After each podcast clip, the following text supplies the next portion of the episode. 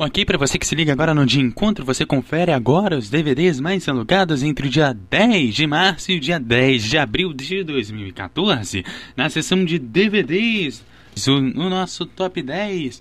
Na posição 10 tem Família do Bagulho, na 9 tem Elysium, na 8, aposta máxima. Na posição de número 7, os suspeitos. Na posição de número 6, conselhos do crime. Na posição 5, os estagiários. Na quarta colocação vem Rota de Fuga. Na posição de número 3 vem Thor, o Mundo Sombrio.